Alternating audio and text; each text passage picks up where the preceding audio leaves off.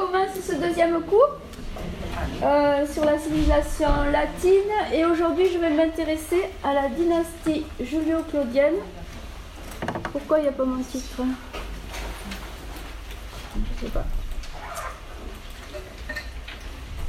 Bon, en dessous j'avais mon titre là qui a disparu. C'est le cours numéro 2, la dynastie julio-claudienne. Voilà.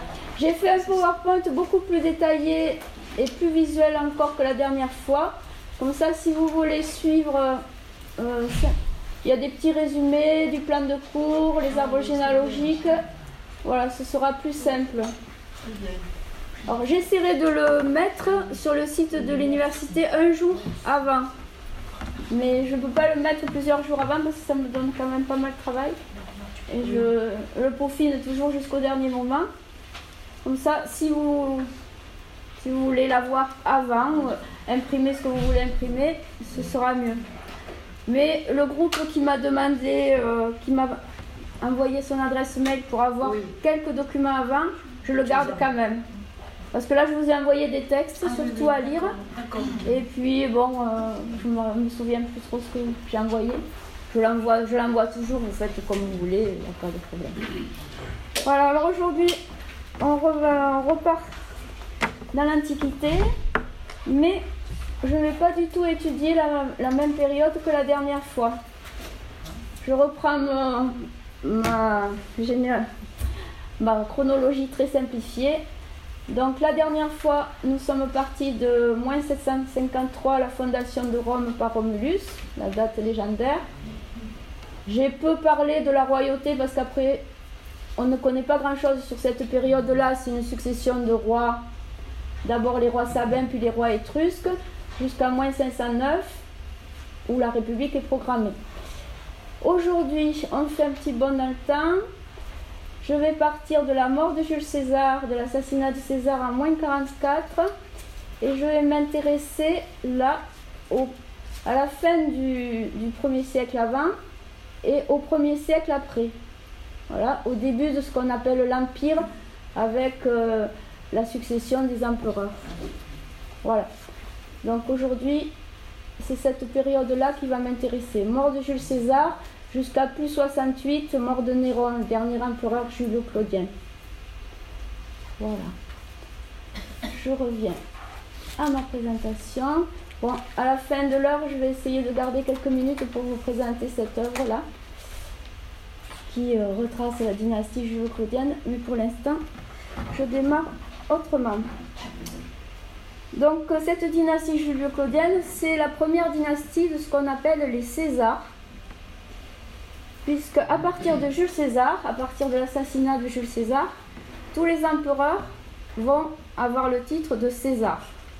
Bon, par les peuples, on connaît Awe Caesar, Ave César, euh, en l'honneur de Jules César, tous les empereurs qui vont se succéder vont porter ce titre de César, quand on les salue surtout. Donc euh, Jules César, je reviens en un panorama. Voilà, après Jules César, je vais étudier la succession des cinq empereurs de la dynastie qui, se succèdent là et qui vont s'appeler les Césars. je voulais mettre au point euh, euh, ce titre. Alors les cinq empereurs de la dynastie julio-claudienne proviennent d'une même famille, d'une même grande famille, les julio-claudiens, qui elle est scindée en deux, vous voyez bien julio-claudien. Voilà.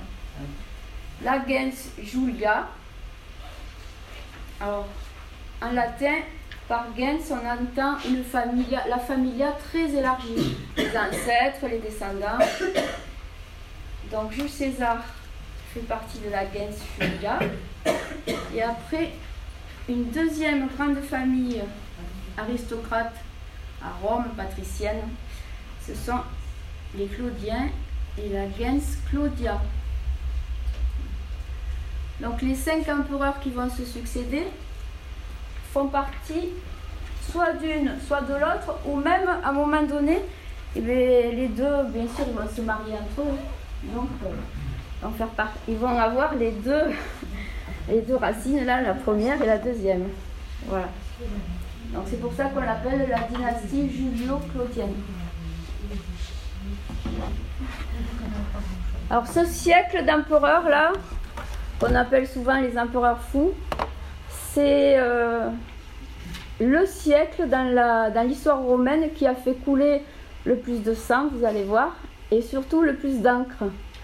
Parce que tout le monde connaît de noms Néron, Caligula, Tibère. On les connaît tous de nom. De nombreux ouvrages, de nombreux articles, de nombreuses études ont été. De nombreux films avec les péplums ont été faits. Et ce siècle, ce premier siècle, a évincé même tous les autres siècles, les siècles qui se sont succédés, les empereurs qui se sont succédés après, ont été évincés par euh, le premier siècle après Jésus-Christ, où il va y avoir cette succession d'empereurs. Donc dans la mémoire collective, quand on pense à Rome, bien on pense à Néron, on pense à César, à Caligula, leurs crimes, leurs méfaits. ça, dans l'imaginaire collectif, c'est resté très très fort par rapport aux autres empereurs qui, ont succédé, les Antonins, les Flaviens. On en parle beaucoup moins. Alors la question la plus débattue sur ces empereurs, c'est ça a été ben, depuis le 19e siècle même euh, la question entre, euh, des rapports entre le pouvoir et la folie. Il y a eu une longue théorie qui a été très répandue, mais c'est celle du pouvoir qui rend fou. Et même au 19e siècle, on, l'a étudiée de manière médicale. Et on a même donné à cette maladie, entre guillemets, le nom de césarite. Alors la, césarite, bon, ça désigne cette folie du pouvoir qui aurait atteint ces hommes, une folie de grandeur. Voilà, la césarite. Alors maintenant, avec les historiens modernes, il y a des controverses hein, qui se sont euh, développées. Et on essaie de plus en plus de réhabiliter ces empereurs, de voir leur bon côté, ne pas voir que leurs crimes, leurs méfaits, que les historiens romains antiques ont vraiment développé à l'extrême. Et j'ai vu, euh, en cherchant un petit peu sur Internet, il y a eu, il y a deux ans, une un documentaire sur Arte, sur Néron, qui, tentait de le réhabiliter. Les historiens modernes tentent de, ouais, voilà, de cette réhabilitation, pas de le disculper tout à fait, mais de, l'excuser un petit peu aussi. Voilà. Et si vous voulez aller les voir, les deux reportages sur Arte, ils sont sur YouTube. Ils sont très intéressants. Je suis pas sûr du titre, je crois qu'il s'intitule Néron était-il vraiment un monstre. Il y a deux heures, bon, ça vaut ce que ça vaut, c'est un docu-fiction, donc il y a des reconstitutions. ça, ça c'est quand même bien expliqué. Voilà. par contre, leur réhabilitation, ce sont de pures hypothèses, rien n'est prouvé, euh, un peu comme je vous le disais à mon premier cours. Voilà, ce sont des hypothèses. C'est surtout sur le grand incendie de Rome que Néron. Euh, euh, dont Néron avait été accusé, on essaie de le, rendre innocent. Euh, avant de commencer, je veux aussi vous donner le nom des historiens romains, comme la dernière fois, sur lesquels je m'appuie et qui ont euh, longuement développé les méfaits de ces empereurs. C'est très agréable à lire si un jour vous avez l'occasion. Donc le premier, c'est Tacite. La dernière fois, je vous ai parlé de Tite Livre sur l'histoire romaine de Romulus. Donc là, ce sera Tacite qui a écrit un ouvrage, Les Annales, donc qui raconte l'histoire année par année, les Annales.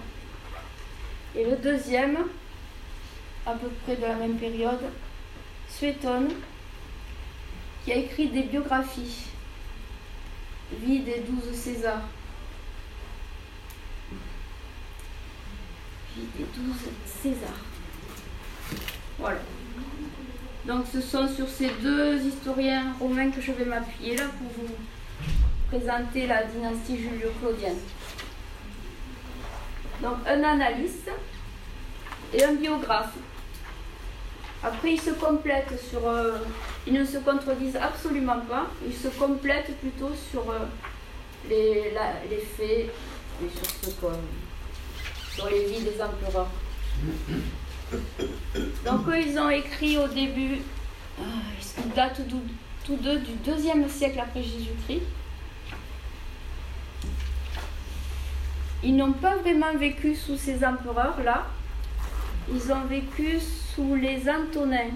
Parce que Tacite était le protégé de Trajan et Suétone d'Adrien?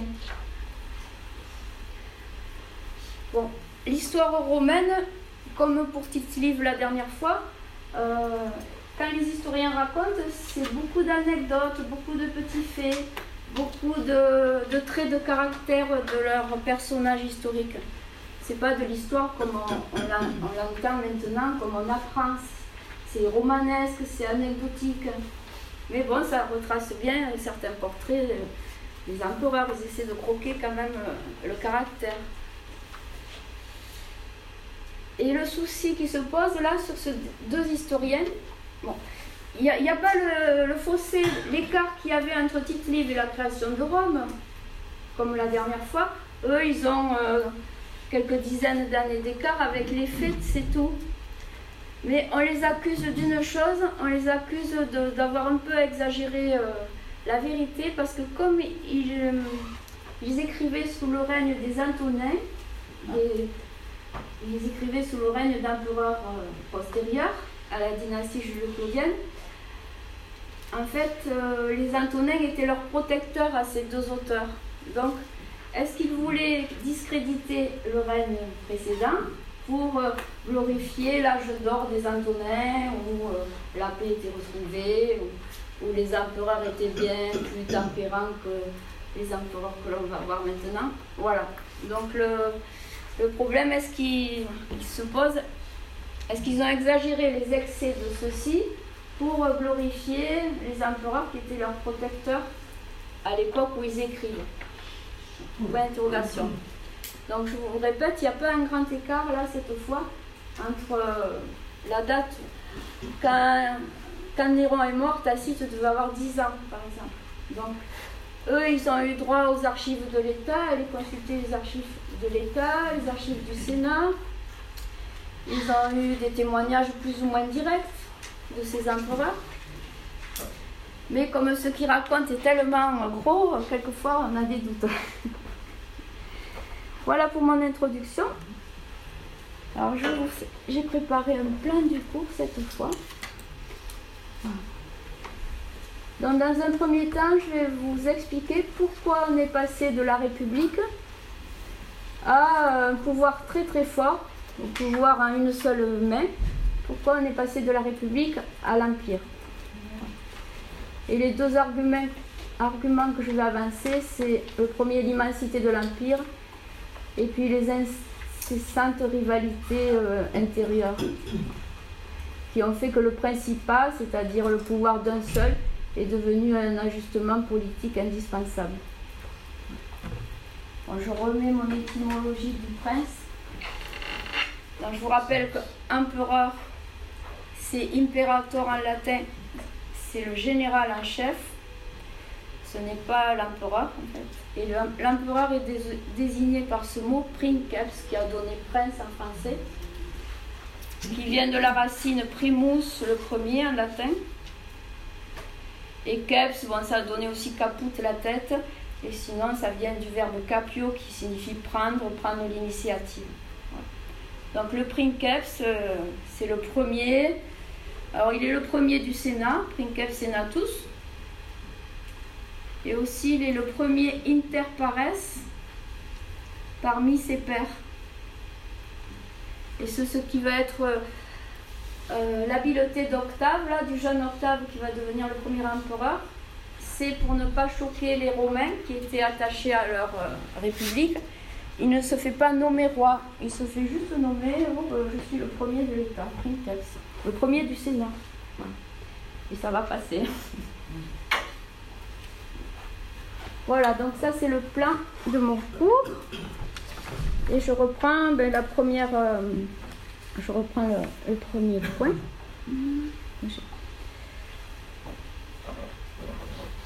Donc chez les Romains, il y a toujours un paradoxe, c'est la haine du roi, la, reine, la haine du rex, de la royauté. Ils n'aiment pas du tout ça. Ils ont proclamé la République en moins 509.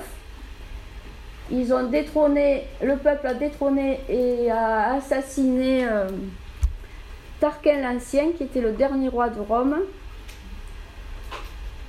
Et ils ont proclamé leur Respublica, dont deux consuls, je vous rappelle, je- j'en ai un petit peu parlé la dernière fois, deux consuls qui sont élus chaque année, sauf en période de crise où on les maintient au pouvoir un peu plus longtemps.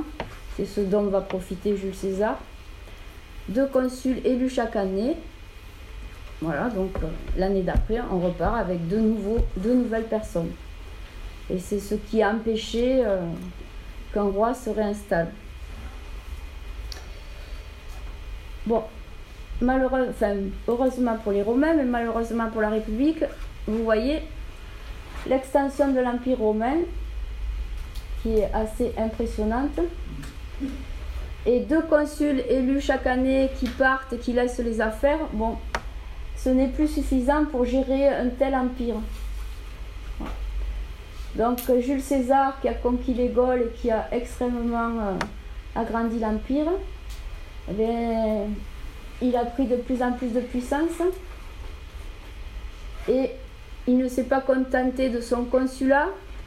Il a euh, poussé le Sénat à prendre de nouvelles mesures, à restructurer un petit peu la République.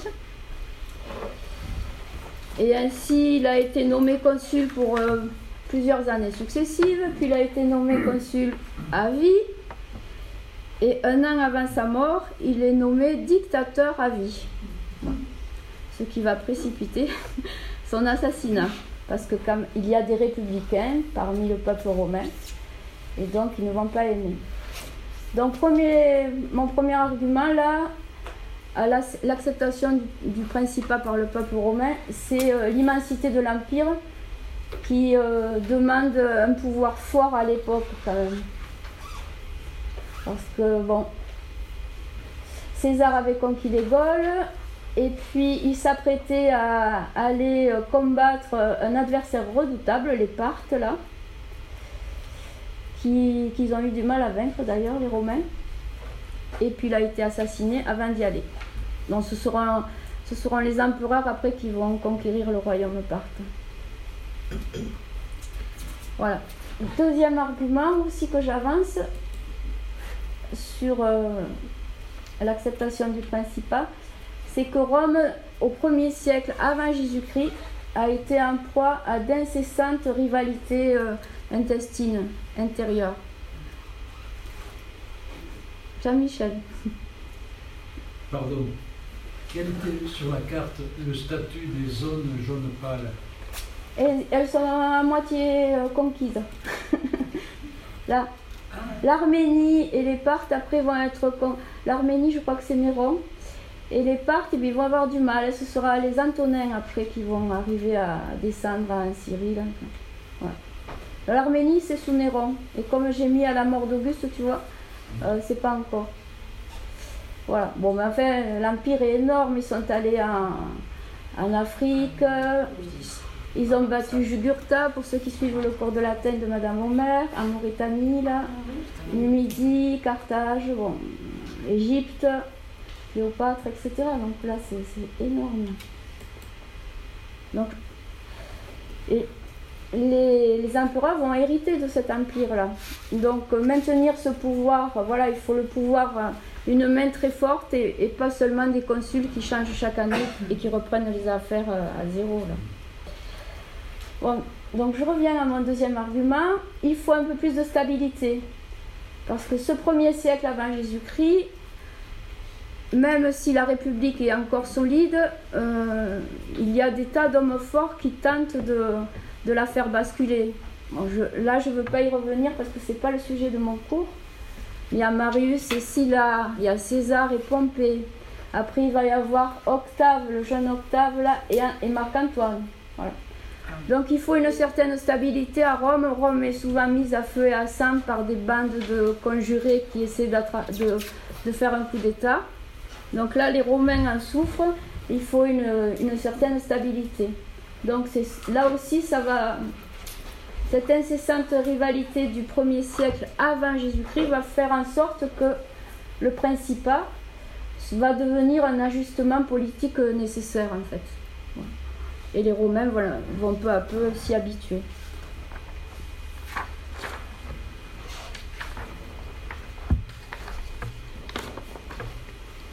Donc voilà, je vais passer à notre premier empereur, étant donné que César ne fait pas partie des cinq empereurs Julio-Claudien, je le répète encore, je vais passer à Octave, le petit-neveu de César. Donc dans ma dynastie Julio-Claudienne, il faut la lire comme ça. Jules César, Octave Auguste, Tibère, et ensuite Caius Caligula, Claude et le dernier Néron. Voilà. J'ai mis un cadre à Jules César, puisqu'il ne fait pas partie des empereurs. Désolée de le répéter. Donc Jules César, en moins 45, un an avant son assassinat, s'est fait proclamer dictateur à vie. Donc le parti républicain mené par, euh, vous connaissez tous l'histoire, Brutus, son fils adoptif, fils d'une de ses maîtresses, Servilia, qu'il a adopté, bon, mène le complot et aux ides de mars, en plein Sénat, il reçoit une vingtaine de coups de couteau, dont celui de Brutus, je n'ai pas résisté à mettre sa phrase finale. Tout mi fili, toi aussi mon fils. Quand il voit Brutus, il donnait un coup de couteau. Toi aussi mon fils, tu m'abandonnes. Toi aussi mon fils, tu me trahis. Jules César n'a pas d'héritier mâle. Il a juste une fille, Julie, Julia, hein, et pas d'héritier mâle. Donc, euh, par testament, il a aussi adopté quelque temps avant. Octave. Alors, Octave, je ne l'ai pas mis dans mon arbre généalogique. C'est son petit-neveu. César a une sœur, Julia, qui a une fille, Atia. Et Atia, un, jeune homme, enfin un garçon, Octave. Voilà, donc c'est le petit-neveu de César. Il a adopté, il a mis sur son testament également.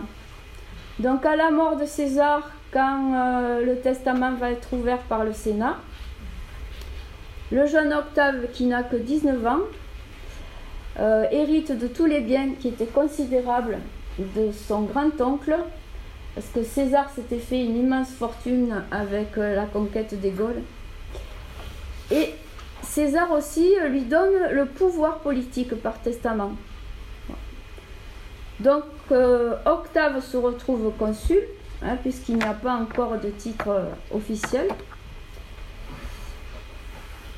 Octave consul, donc très très jeune à la mort de son oncle. Et en quelque sorte, on l'habilite, son oncle l'habilite à, poursuivre son œuvre par testament. Donc le peuple romain euh, aimait beaucoup César, contrairement à ce que l'on pense, malgré le fait qu'il ait pris une emprise personnelle très forte sur, sur le gouvernement. Le peuple romain a, pleuré, selon les historiens romains, à la mort de César. Il a beaucoup regretté. Bon, César était un bienfaiteur aussi pour le peuple par ses largesses. Il avait donné des terres, il avait fait des distributions de blé euh, très importantes au, peuple. Donc Octave va, va bénéficier de cette aura de son oncle, en quelque sorte.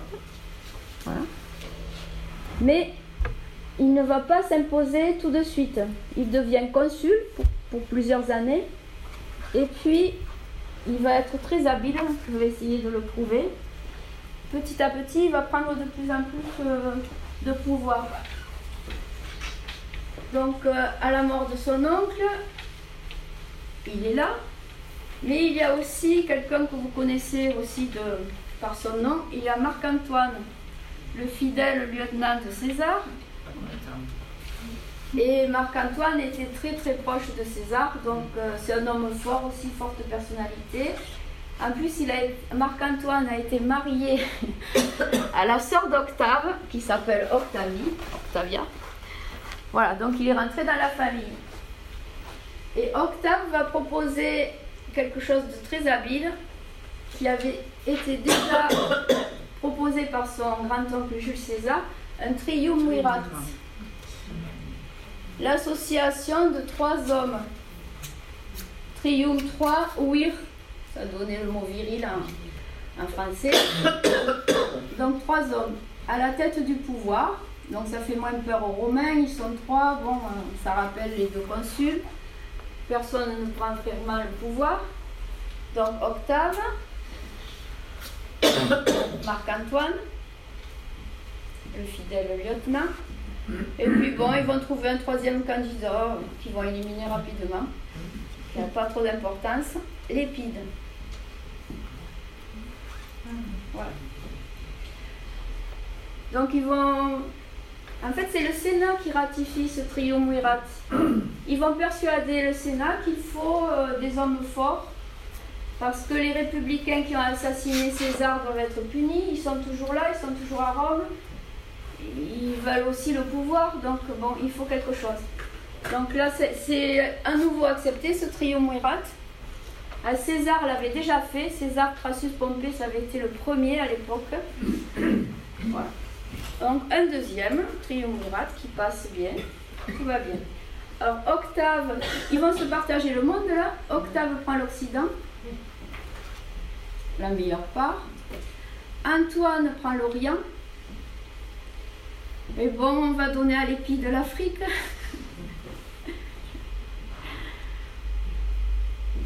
Où il ne fera pas beaucoup de bruit.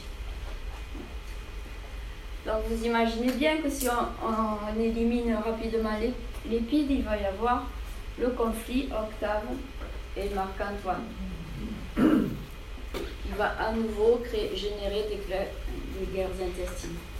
Bon, mais leur premier travail là, c'est d'éliminer les républicains, avec Brutus à la tête des républicains. Donc il y a une bataille, la bataille de Philippe près de la, la Grèce, où. Euh, non, je te raconte n'importe quoi la bataille d'Actium. Bon, j'ai un trou. C'est Philippe le Actium, c'est Antoine. Antoine. Merci, merci. J'essaie de ne pas trop lire mes notes pour pouvoir euh, faire un conférencier qui ses notes, mais bon, quelquefois j'ai. Bon, enfin. Donc, euh, je reviens. Ils éliminent les républicains avec Brutus à, à la bataille de Philippe, donc euh, les républicains ne posent plus problème. L'Épide qui a l'Afrique demande la Sicile, parce que la Sicile c'est le grenier à blé de Rome. C'est elle qui fournit euh, Rome en blé. Et donc Octave ne veut pas la lui céder, donc il évince rapidement euh, l'Épide. Il ne reste que les deux membres du triumvirat, qui, deviennent, qui ne sont plus un triumvirat. Et donc ça va être la guerre entre Octave et Marc-Antoine jusqu'à la victoire d'Octave. Alors Octave est habile là aussi, il, il représente cette rivalité entre Marc-Antoine et lui comme une lutte de la grandeur de Rome contre la décadence de l'Orient. Parce qu'à Rome, à Rome, l'Orient avait une mauvaise image, avait une image de luxure, de mollesse par rapport aux soldats vaillants romains. Et donc, entre-temps, euh, Marc-Antoine, qui était marié à Octavie, la sœur d'Octave, a répudié Octavie et est tombé amoureux de la plus célèbre des reines, Cléopâtre. Donc, Octave, euh, Marc-Antoine va vivre à Alexandrie avec Cléopâtre, dans le luxe, dans un, selon les historiens romains et les historiens grecs, puisque c'est Plutarque, un grec, qui a écrit la vie d'Antoine, dans un luxe euh, phénoménal. Voilà. Donc, le jeune Octave profite de cette euh, image de l'Orient décadente pour affirmer euh, ou légitimer la bataille qu'il va mener contre Marc-Antoine. Alors, où j'en suis de mon cours? J'en suis là. Donc, un, 30 un moins 31 avant Jésus-Christ, c'est la, cette fois je ne me trompe pas, c'est la bataille d'Actium en Grèce, du côté occidental de la Grèce, près de Corfou. C'est une bataille sur mer et sur terre à la fois. Marc-Antoine et Cléopâtre arrivent avec euh, la flotte de Cléopâtre qui a été formée. Et ils perdent contre Octave et, ses soldats romains et sa flotte romaine à Actium en moins 31. Donc à 32 ans, Octave devient le seul maître du monde. Il a éliminé euh, tout le monde là. Il a l'Occident, il a l'Orient et il a l'Afrique. À lui tout seul, dans une main, 32 ans. Je fais une petite parenthèse sur le destin des amants les plus célèbres de l'Antiquité. Que deviennent Antoine et Cléopâtre? Bon, là, il y a une farce tragique qui est racontée par euh, Plutarque, que je vous citais tout à l'heure.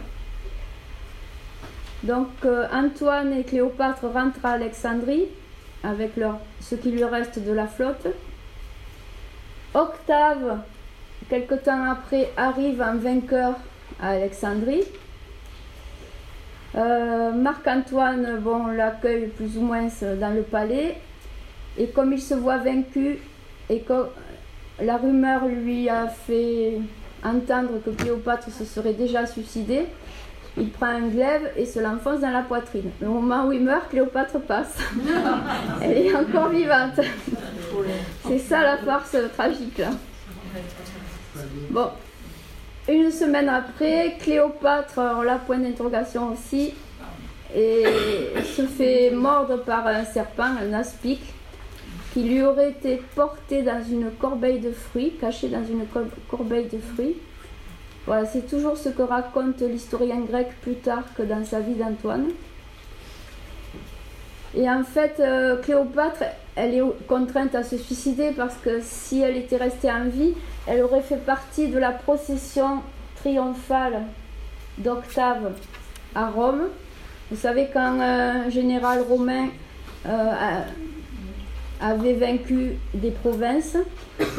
Il rentrait à Rome triomphant avec des milliers d'esclaves, de prisonniers de guerre enchaînés derrière lui, avec son butin, avec des chariots qui portaient euh, l'or, tout ce qu'ils avaient pris de, de la province conquise. Et il traversait Rome par la Via Sacra pour arriver sur les marches du Capitole. Voilà. Donc euh, Cléopâtre ne peut pas euh, faire partie du cortège. Donc elle se suicide avec le serpent, soi-disant.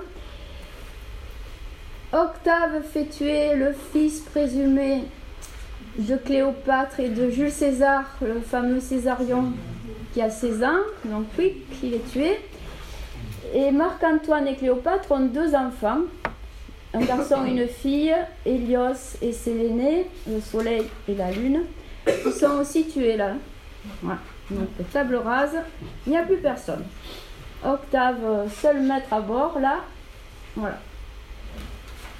Donc je maintiens toujours mon argument de, de l'habileté d'Octave qui va garder la façade des institutions républicaines. Il va y avoir toujours le Sénat, il y aura toujours les magistratures, mais il va les vider de toute substance pour concentrer le pouvoir réel entre les mains d'un seul. Mais il n'a toujours pas de titre, hein, il n'est pas. Il est juste le premier là de tous, c'est tout. Donc là, je vous ai fait, pour pas que vous preniez trop de notes, une explication. Avec les pouvoirs, ces véritables pouvoirs, entre sa seule main, hein, d'accord? Donc ce titre, pourquoi on l'appelle Auguste? Déjà, je voulais vous l'expliquer. Alors là, c'est le Sénat qui lui octroie ce surnom. C'est simplement un surnom, hein, ce n'est pas un titre officiel. Augustus, en latin, cela signifie le consacré, le vénérable. Et seuls les dieux, chez les Romains, avaient ce titre d'Auguste, d'Augusti, je mets au pluriel, d'Auguste. D'accord? Donc c'est le Sénat qui lui octroie ce, surnom et pas un titre assorti de pouvoir officiel, loin de là. Donc il n'enfreint aucune règle. Il est toujours princeps, c'est tout.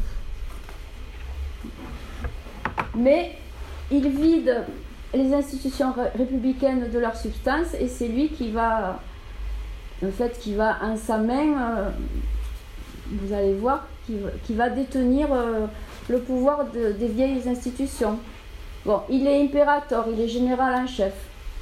Il contrôle les armées et fait des faits les commandants de légion. Ensuite, il prend un titre qu'avait déjà Jules César. Jules César était Pontifex Maximus, signifie grand pontife. C'est le maître de la religion à Rome. Puis habilement, là, il va vraiment bien manœuvrer il va se faire euh, octroyer la puissance des tribunes de la plèbe. Donc il va détenir la puissance tribunicienne. Les tribunes de la plèbe sous la République étaient des magistrats issus de la plèbe, du peuple, qui avaient quand même des pouvoirs assez élevés. Ils pouvaient convoquer les assemblées, proposer des lois au Sénat et surtout opposer un droit de veto aux lois qui étaient proposées par le Sénat, par exemple. Donc là, c'est lui qui s'octroie ça. Et ça, c'est une des choses les plus importantes pour euh, gouverner Rome. La puissance tribunicienne. Donc par ce titre, là aussi, il est encore habile parce qu'il devient le patron, le défenseur du petit peuple. Voilà, une fois de plus. Il va pacifier l'Empire, il va pacifier les provinces envoyer des légats pour gouverner les provinces. Et il va bien rebâtir Rome aussi, là, il va lui redonner de l'éclat. Donc sous Auguste, euh, le forum romain, si vous voyez à peu près une carte du forum romain qui existait bien avant Auguste, il va le continuer à sa gloire. Il va y avoir le forum d'Auguste tout en marbre après le forum romain. Il va, euh, chose très importante à Rome, euh, instaurer ou réaménager un égout, la cloaca maxima, qui assainit Rome, d'accord, à l'époque. C'est lui qui crée les grandes bibliothèques latines et grecques sur son forum.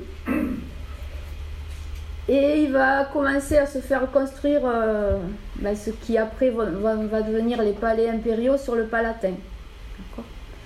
La colline du Palatin va être la colline des, palais de l'empereur. On peut la visiter encore. Il y, a, les, vestiges des palais. Donc c'est à partir d'Auguste. Donc rebâtir Rome. Il a une phrase qui dit J'ai trouvé Rome de briques, je la laisserai de marbre. Et puis quelque chose d'un peu étrange. Il va restaurer les mœurs du passé. Alors l'adultère va être réprimé un peu plus. Les sénateurs qui auront beaucoup d'enfants auront euh, un peu plus de gloire, de primes, d'argent, etc. Alors que bon, dans sa famille, vous allez voir, c'est pas non plus euh, extraordinairement euh, moral, mais bon, il veut restaurer les mœurs du passé. C'est là où Virgile écrit l'Énéide, en l'honneur du peuple de Rome, d'aîné, le premier des Latins à être arrivé en l'honneur d'Auguste aussi, hein, l'Énéide, c'est aussi en l'honneur d'Auguste. Donc restauration des mœurs du passé. Voilà. Donc sous Octave, le premier des juges claudiens, bon, on va dire que tout se passe bien. Même s'il y a des éliminations. Bon, ça va à peu près. Les Romains sont contents de leur, euh, de leur empereur. Bon, Octave euh, meurt à 75 ans, donc il a un long règne. Voilà. 75 ans. Bon, j'ai mis empoisonnement là, hein, parce qu'il y a des doutes quand même. Il y a eu des rumeurs après sa mort. Octave était en très bonne santé, puis un jour il a, selon les historiens romains, très mal à l'estomac. bizarre, et puis il meurt juste un ou deux jours après. Voilà. Donc, mort naturelle ou empoisonnement, point d'interrogation. Alors, qui aurait voulu l'empoisonner? Ah Devinez, devinez. Donc j'ai fait un arbre généalogique vraiment très simplifié. J'ai éliminé beaucoup de monde là parce que c'est très très complexe. oui, moi aussi. Mais je les ai éliminés sur le papier avec de l'encre. Bon, j'en ai refait un, le plus clair possible, mais encore euh, pas évident. Allez, je reprends. Les deux grandes familles, les Julie, les Claudie. Auguste est le petit-neveu de César, donc les Julie. D'accord? Auguste épouse une dame, Livie, qui est veuve déjà. Elle est veuve de Tiberius Claudius Nero. Et donc, par ce, vous voyez, par ce nom Claudius, elle descend de la grande famille des Claudii. Auguste et Livie n'ont pas de garçon. Catastrophe. Ils n'ont que Julie. Donc, eh il faut trouver un successeur à Auguste. Voilà. Donc, ça va être le fils de Livie, Tibère, qu'elle a eu avec monsieur Tiberius Claudius Nero, qui a un frère Drusus, un jeune prince général d'armée qui est très brillant. Mais bon, c'est Tibère qu'Auguste va adopter voyez? Alors cette même famille, bon, malgré mon arbre généalogique euh, simplifié, elle n'est pas évidente. Donc Tibère, il n'est pas aussi fou que quand il va avoir le pouvoir. lui aussi, c'est un jeune euh, général, euh, impérator, qui, commande des armées, qui est assez brillant, avec Drusus. Et puis il y en a un autre aussi, Germanicus, qui aurait pu prétendre au pouvoir. Mais Drusus et Germanicus vont être tués dans les combats. Donc eh il faut bien quelqu'un. Donc ce sera le fils adoptif, une fois de plus, d'Auguste Tibère, qui, qui sera le deuxième Julio-Claudien. Ça va? Vous suivez là? Je ne veux pas remettre ma petite... Euh... Bon, si, il faut que je le remette parce que sinon... Bon, Tibère, au début, ça va. Ensuite, euh, il se lasse très vite du pouvoir et de la gouvernance. Qu'il va déléguer, euh, c'est ces gens là qui va être à la tête de l'Empire, ces gens S-E-J-A-N. Et on connaît tous Tibère par quoi? Ben, Par les délices de Capri. Tibère se réfugie très rapidement à Capri. Il règne de loin, enfin il règne pas du tout. On connaît ses exactions avec euh, des mœurs sexuelles euh, très débauchées, les petits garçons qu'il fait venir euh, à Capri. Il est célèbre pour ça dans l'Antiquité. Quoi. Donc après, ça va être Tibère, numéro 2. Voilà. Donc lui, il est mort étouffé par sa garde prétorienne. Voilà. Donc là, il n'y a pas de doute, il est étouffé. Alors cette succession d'empereurs là, en fait, euh, ils vont vivre dans une atmosphère incessante de complot contre eux, parce que il n'y a pas de euh, comment dire, il n'y a pas de règles de succession. Voilà, ils sont pas vraiment, euh, il n'y a rien de légitime, il n'y a pas de règles de succession instaurées.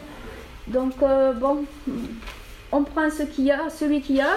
Et la garde prétorienne, c'est la, garde rapprochée de l'empereur, hein, ce sont les gardes du corps privé. En fait, cette garde prétorienne, on peut l'acheter facilement. Donc, euh, elle a pouvoir de, défaire par le sang et de refaire très rapidement un nouvel empereur. On peut l'acheter. Donc, Tibère, il est étouffé par euh, quelqu'un de sa garde prétorienne. Et on va chercher quelqu'un d'autre à l'époque. Drusus et Germanicus, qui auraient fait de très bons empereurs présumés, sont morts. Donc on va aller chercher un certain Caligula, qui est le fils d'Agrippine, qui est elle-même fille de la sœur, euh, non, non, n'importe quoi, de la fille d'Auguste, qui a épousé le meilleur ami et le, commandant euh, aussi en chef des légions d'Auguste, Agrippa, qui est mort jeune donc Exit Agrippa, on va chercher Caligula, qui ne s'appelle pas vraiment Caligula, je ne sais pas si vous connaissez. Caligula, en fait, il s'appelle Caius. Et quand il était petit, comme tous les enfants, il aimait, bien mettre des caligulas, ce sont des petites bottes, bottines, qui appartenaient à son père, certainement. Donc il c'est un surnom Caligula, ça signifie petite chaussure. Caligula est un empereur, un des plus fous.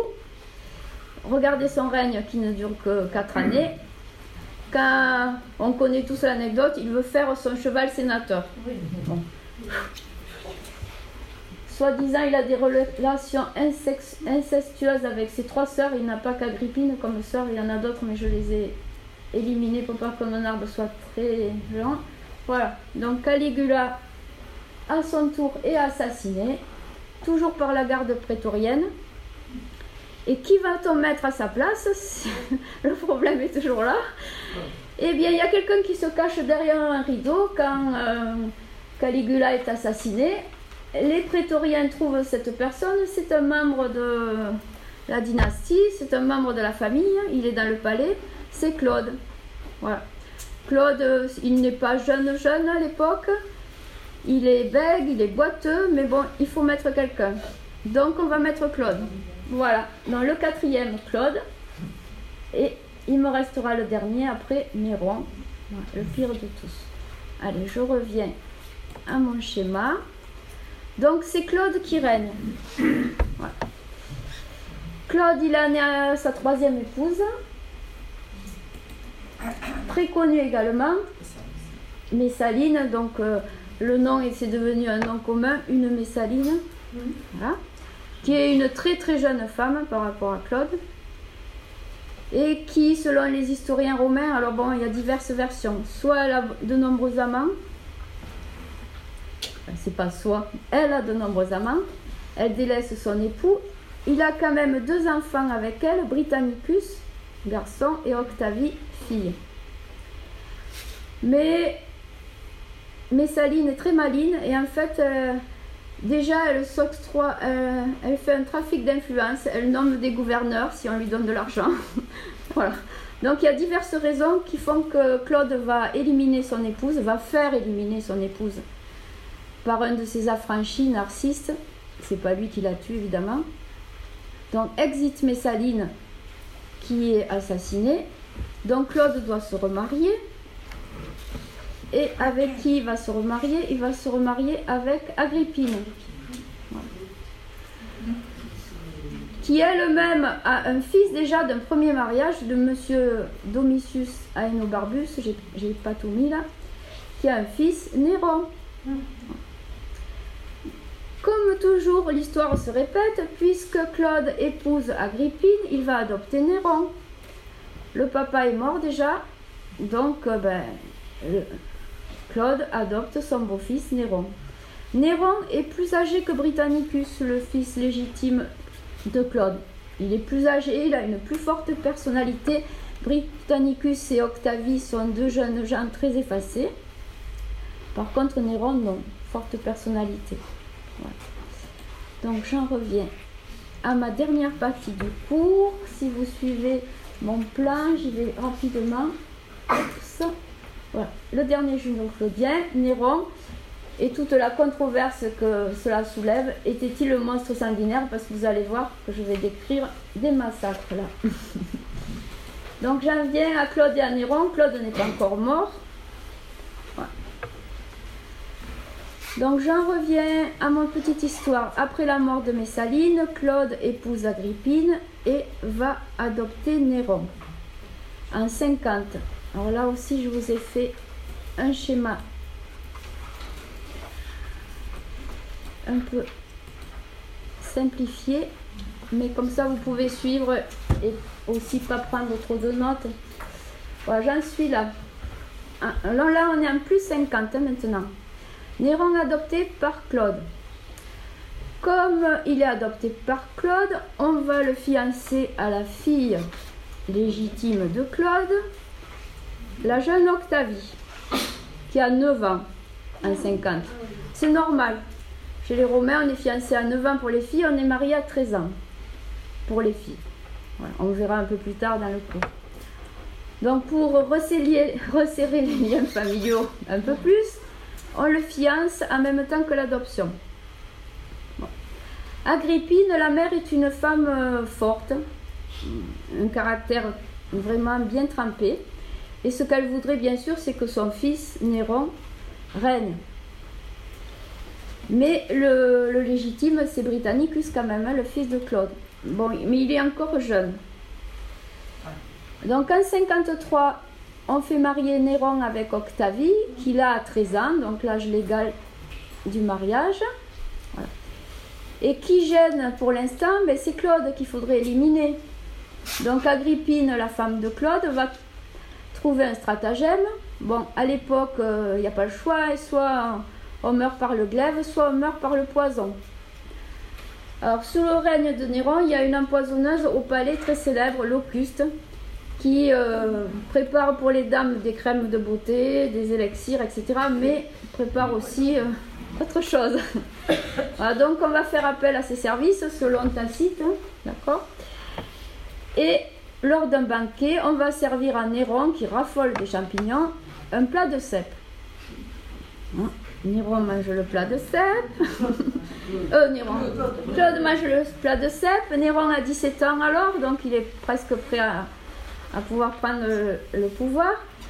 Et le plat de cèpe est fatal à Claude. Donc, exit Claude. Agrippine se retrouve avec son fils, Néron, qui a l'âge d'être proclamé empereur.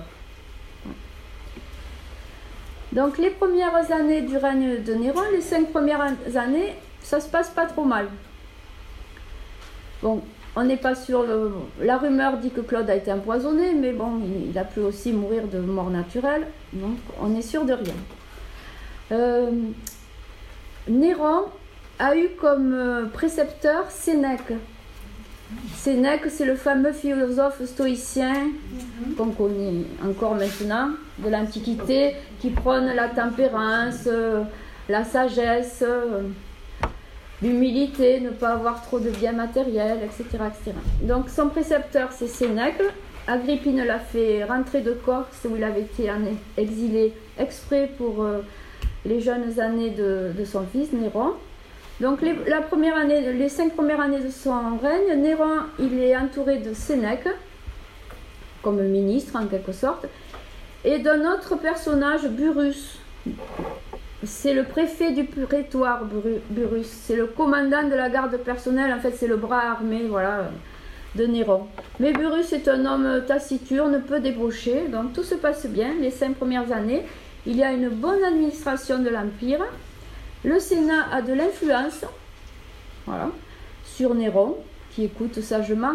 Alors bon, selon les historiens romains, Agrippine est cachée derrière un rideau, elle écoute et elle le conseille. Voilà, donc ça se passe bien. Mais le souci, c'est que le petit Britannicus, eh bien, il grandit là, et donc euh, il va atteindre 16 ans, l'âge, l'âge adulte pour les Romains, parce qu'à 16 ans, on prend la toge virile.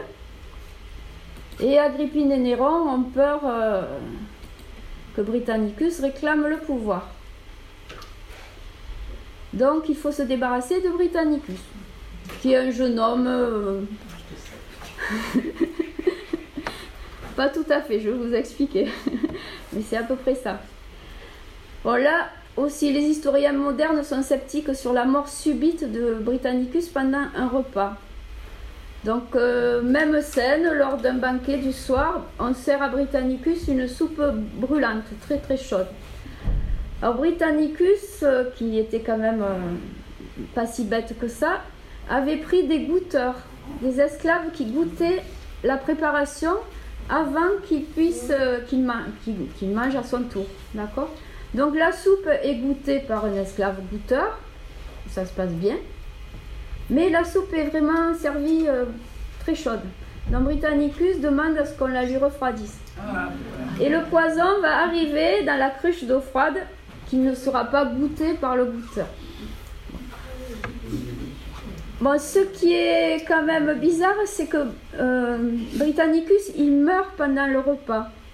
Alors les historiens modernes euh, émettent l'hypothèse que ce n'est pas possible de mourir subitement avec un poison parce qu'ils n'ont pas de poison foudroyant à l'époque. Ça, je ne peux pas vous expliquer. C'est côté médical. Il n'y a pas de poison foudroyant. Euh, Claude, il a, il a agonisé toute la nuit avant de mourir et même euh, une partie du lendemain. D'accord? Alors que Britannicus tombe, poum, il est mort. Alors il souffrait d'épilepsie, c'est dit par les historiens romains, par Tacite et Suétone. Donc les historiens modernes avancent l'hypothèse qu'il euh, aurait eu une crise d'épilepsie et qu'un anévrisme l'aurait fait mourir subitement. Point d'interrogation. Bon, en tout cas, exit Britannicus. Voilà. Donc il reste Octavie que Néron a épousé mais qu'il délaisse parce que Octavie ne l'intéresse pas. Et il reste sa mère, qui a un grand pouvoir sur lui, qui le domine, etc., qui est pesante à l'extrême. Donc Néron, là, il n'en peut plus. il va d'abord la chasser du palais. Elle est devenue persona non grata. Tu ne peux plus habiter le palais. Il lui trouve une ancienne maison de la famille. Voilà, il la chasse du palais pendant quelque temps. Mais bon, ça le tracasse quand même. Il faut, il faut la, la faire périr. Donc en 59, voilà, il va trouver un stratagème vraiment habile. Alors je vous ai mis le texte, mais je n'ai pas le temps de le lire avec vous. Vous le lirez, je vais juste vous expliquer euh, ce qui se passe. C'est l'histoire du bateau truqué. Donc il est fâché avec sa maman, puis il fait, la réconciliation. Alors il invite à une grande fête qu'il donne dans une petite station balnéaire au sud de Rome, Baïès. Et Agrippine se rend à cette fête pour se réconcilier avec son fils en chariot par la terre. Bon, banquet, embrassade, tout c'est bien. Et au moment de partir, il lui offre un navire qu'il a fait construire en son honneur. Et il lui demande de rentrer à Rome avec ce navire. C'est pas bien loin. Voilà. Alors il a fait construire un, navire, une trière, avec un fond truqué. avec la cale qui a, dans, en pleine mer, enfin, bon, ils vont pas aller bien loin du rivage, qui va se disloquer. Donc là, c'est Tacite qui le raconte. Euh, il l'embrasse, il lui dit Je t'ai offert ce navire, tu repars avec. Effectivement, elle monte à bord. Alors, bon, je ne veux pas faire de dessin, je suis très mauvaise en dessin. Je vais quand même essayer de faire quelque chose. Il y a une cabine dans ce navire. il est vraiment moche mon dessin, c'est pas grave. Donc Agrippine, elle est là dans une cabine qui a été euh, faite à, son, à son honneur. Elle est dans un lit à baldaquin avec quatre piliers. Donc le navire, euh, il a pas de chance Néron, la nuit est brillante d'étoiles et la mer est calme. Mince alors.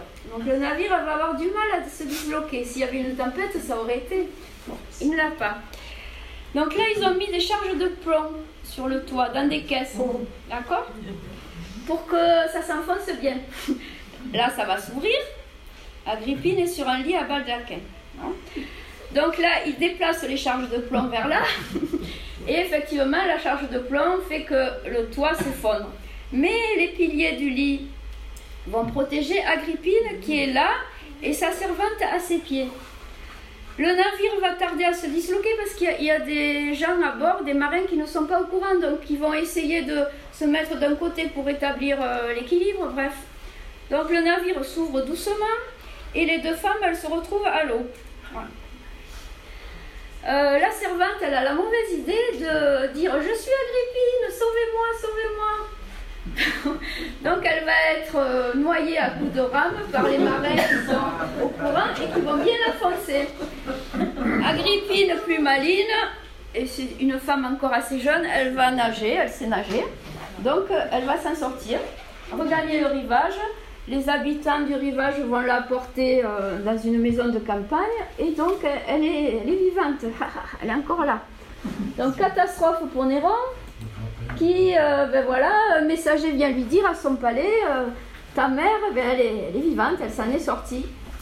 Donc Néron a une idée, il jette un poignard entre les pieds du messager, appelle sa garde prétorienne et dit à sa garde, regardez un messager qui arrive avec un poignard à la main, là je viens de le désarmer, c'est ma mère qui vient me faire assassiner. Donc il a toute légitimité pour faire assassiner sa mère. Donc le deuxième texte, c'est la garde prétorienne de Néron pareil, je passe rapidement, vous le lirez, qui euh, viennent à la chambre d'Agrippine en pleine nuit et qui euh, vont la transpercer à coups de... Enfin d'abord, ils lui donnent quand même un coup sur la tête. Le centurion tire son glaive pour lui donner la mort. Et la phrase célèbre, là aussi, frappe ici, s'écria-t-elle en lui montrant son ventre, puisque c'est là où elle a porté le monstre, son fils. Et elle expire de plusieurs coups. Alors, il n'y a pas de mausolée, il n'y a rien. Hein. Néron l'a fait brûler là lui-même. vite, vite, il faut plus qu'il y ait de traces d'Agrippine. Je remonte parce qu'il me reste 5 minutes, même pas. Désolée, hein, j'avais vu que ce serait un peu plus long que prévu. Donc Néron seul euh, araignée. Bon, il est tombé amoureux de la dame d'un de ses lieutenants, Poupée, et Octavie le gêne, donc il fait exécuter Octavie, sous prétexte de stérilité. Le peuple romain aime beaucoup Octavie, une jeune princesse très discrète, et c'est là où euh, c'est la goutte d'eau de trop. Non, Néron, euh, il est au sommet de ces crimes-là. En 64, il a l'idée de faire incendier Rome parce qu'il veut se construire euh, la Domus Aurea, la maison dorée, qu'on commence à déterrer parce qu'elle a été enterrée, qu'on peut, peut visiter à Rome. Un immense palais de 10 hectares en plein Rome. Donc il fait incendier Rome, on n'en est pas sûr non plus. Il n'était pas là à ce moment-là, mais bon, l'allumette, elle a pu être euh, allumée par un de ses bras armés. 7 quartiers sur 14 sont touchés, c'est la catastrophe pour le peuple romain. Alors, est-ce que c'est lui, est-ce que c'est pas lui? Parce que bon, Rome euh, est faite euh, de bois et de briques, ça, ça flambe vite. Euh, voilà. La rumeur dit que c'est Néron, donc il faut trouver des coupables. Et c'est la première persécution des chrétiens. Là aussi, dans mon PowerPoint, je vous ai mis le texte de la persécution des chrétiens. Voilà, je ne les lis pas, je ne le lis pas, ça va me faire perdre du temps. Mais Néron prête ses jardins publics pour euh, faire brûler en torche vivante les chrétiens qui sont euh, crucifiés. Voilà. Et même Tacite, un historien romain qui ne croit pas du tout euh, au Christ, j'arrive pas, j'arrive pas. Même Tacite dit que c'est une abomination. Regardez la dernière phrase. Ce n'était pas au bien public, mais à la cruauté d'un seul qu'ils étaient immolés. Donc même un historien romain euh, antique païen euh, dit ça de Néron. Bon, je passe plus vite. Ma dernière étape, en 68, ouf, Néron est déclaré ennemi public par le Sénat et il est forcé au suicide. Alors il n'a pas le courage tout seul, c'est son aide de camp, sa garde prétorienne, qui va l'aider à se transpercer avec le glaive. Voilà, on ira mort. bon, après ce sera une bataille aussi pour euh, la succession à Rome, mais tout de même euh, exit les empereurs Julio-Claudien et toutes leurs exactions qui a duré presque un siècle. Euh, après la mort de Néron, quand même, la dynastie julio-claudienne prend fin et le Sénat vote sa damnatio memoriae, c'est-à-dire la damnation de la mémoire de ses empereurs.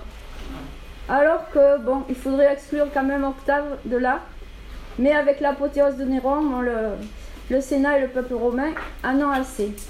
Très rapidement, ma bibliographie, je vous ai mis des étoiles là où j'ai trouvé très très intéressant. Euh, il y a une série de BD adultes qui s'appelle Murena, qui décrit bien la montée au pouvoir de Néron et toute sa cruauté.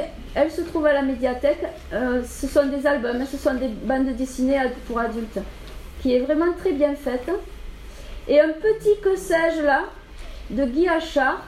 Il a été un de mes professeurs à l'université de Lyon. Très remarquable, très vulgarisé, ça se comprend très bien, c'est très bien raconté. Euh, qui s'appelle Néron, un que sais-je, c'est 9 euros. Il est aussi à la médiathèque. Et le gros roman d'Hubert Monteiller, Néropolis, qui est très connu, là aussi euh, c'est très sympathique à lire. Bon, après j'ai mis des études un peu plus, euh, un peu plus poussées, un peu plus historiques en bas, mais voilà. Bon, j'espère que vous beaucoup.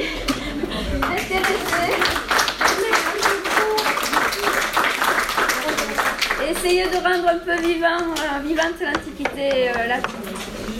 Bon, la prochaine fois, on continue dans le sang avec les gladiateurs.